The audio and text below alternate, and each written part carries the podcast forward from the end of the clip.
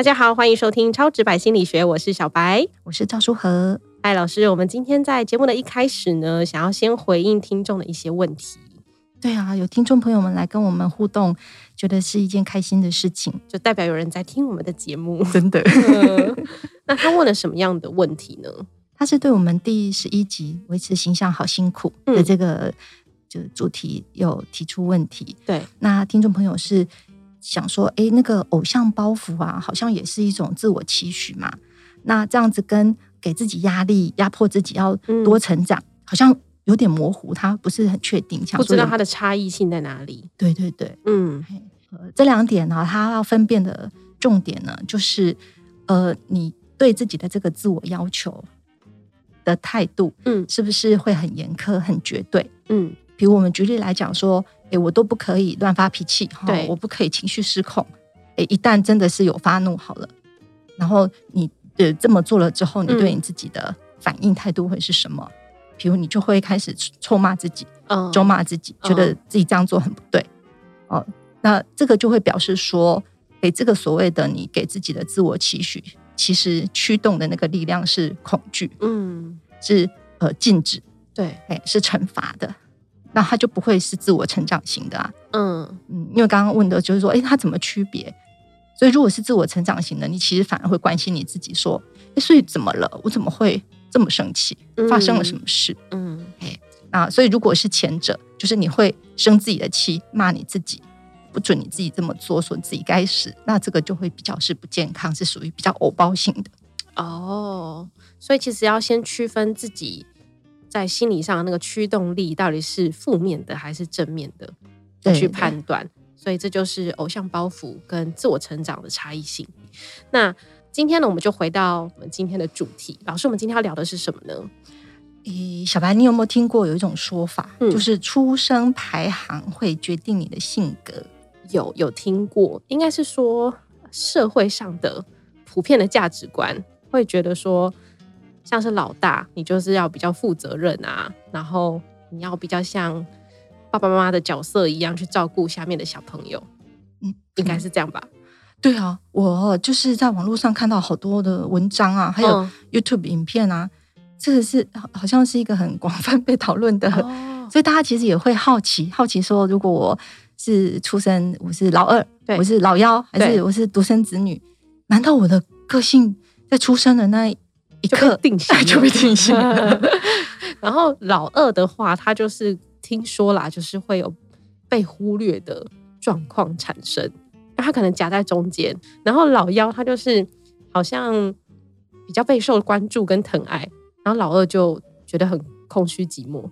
但其实哈，这个说法哈，其实它是来自呃阿德勒。你有听过阿德勒吗？哦，有。阿德勒的书非常有名，超有名，就是那个被讨厌的勇气，一直在排行榜上，是。历年不衰。对啊，我还以为会往下掉了，完全没有，真的，他真的是很红。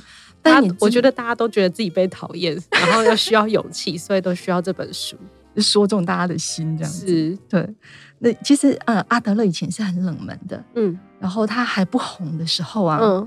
我就觉得只有我是他的知音，原来是这样。然后现在突然间，全部的人都是他的好朋友，对，然后就一种秘密好友被抢走的落寞这样。所以在他还没有很有名的时候，说过什么话？哦，他以前啊，的确是有提到了这个出生序跟排行的关系，他是真的有这样子说。嗯，对。那不过他当时啊，是有着他的前，就是他的脉络。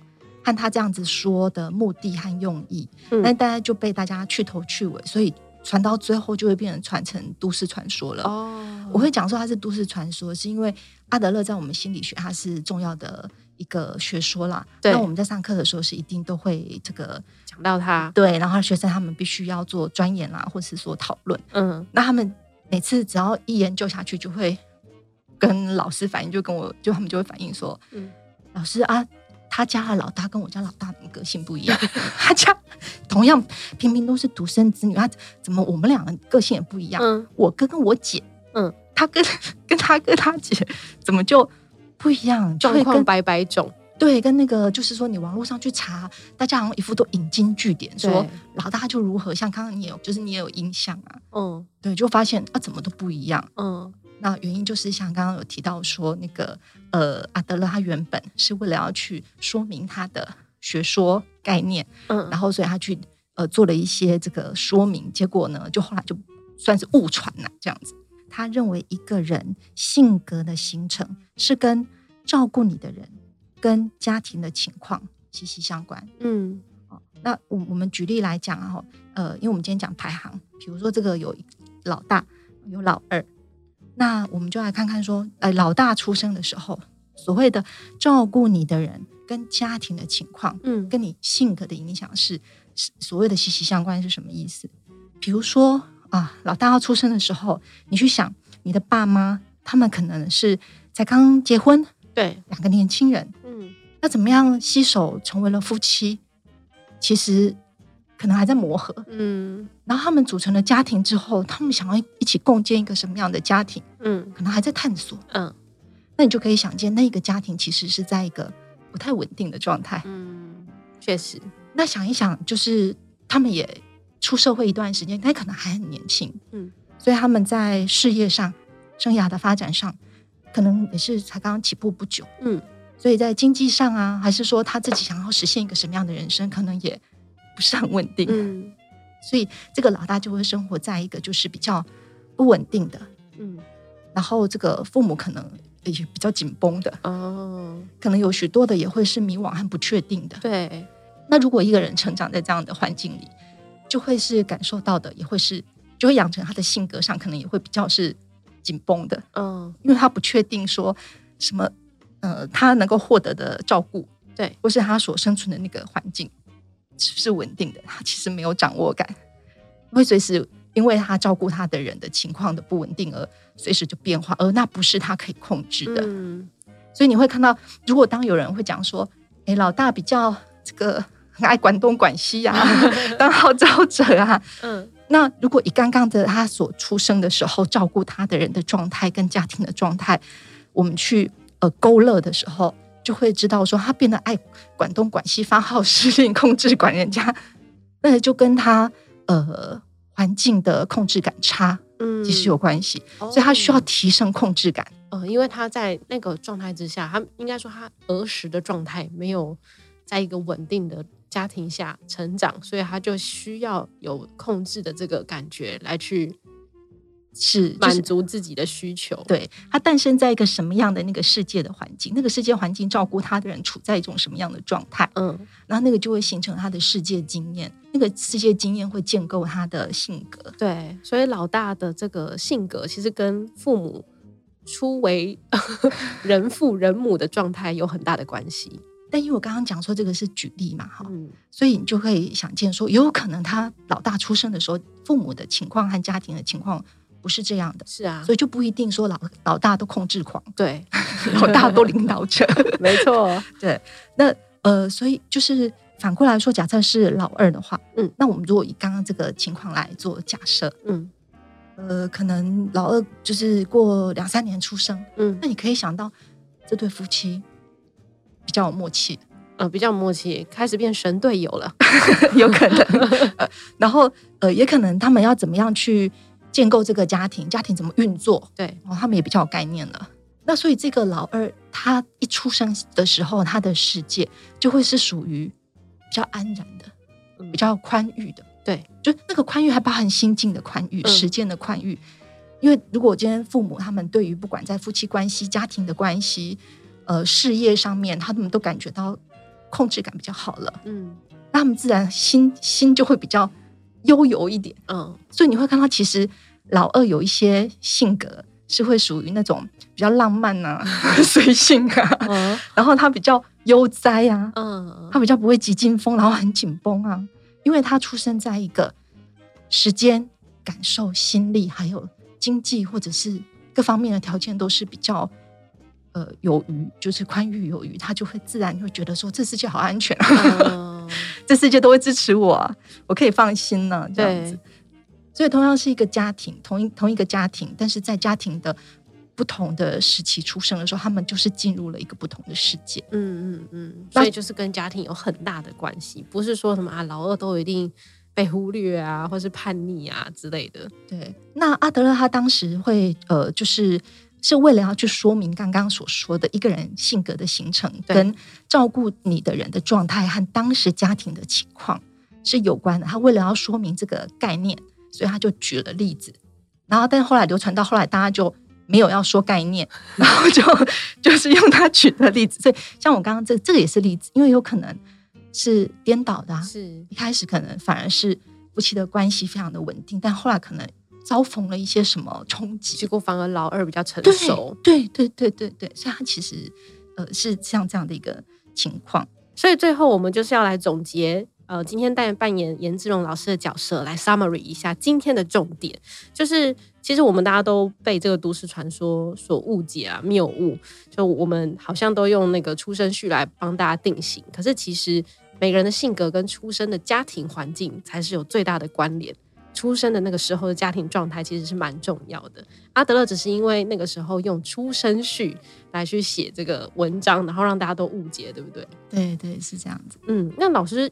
对最后对大家有什么样的建议吗？因为很多人好像会被自己啊，我是老大还是老二，或是老幺被框限住，说对啦，所以我个性就是这样，或是对啦，我就是在家比较不受重视。你对大家会有什么样的建议呢？呃，做你自己的历史学家。这句话其实是在我们做呃阿德勒心理治疗取向啊里面，我非常喜欢的一句话。嗯，我们常会有一些说不清楚。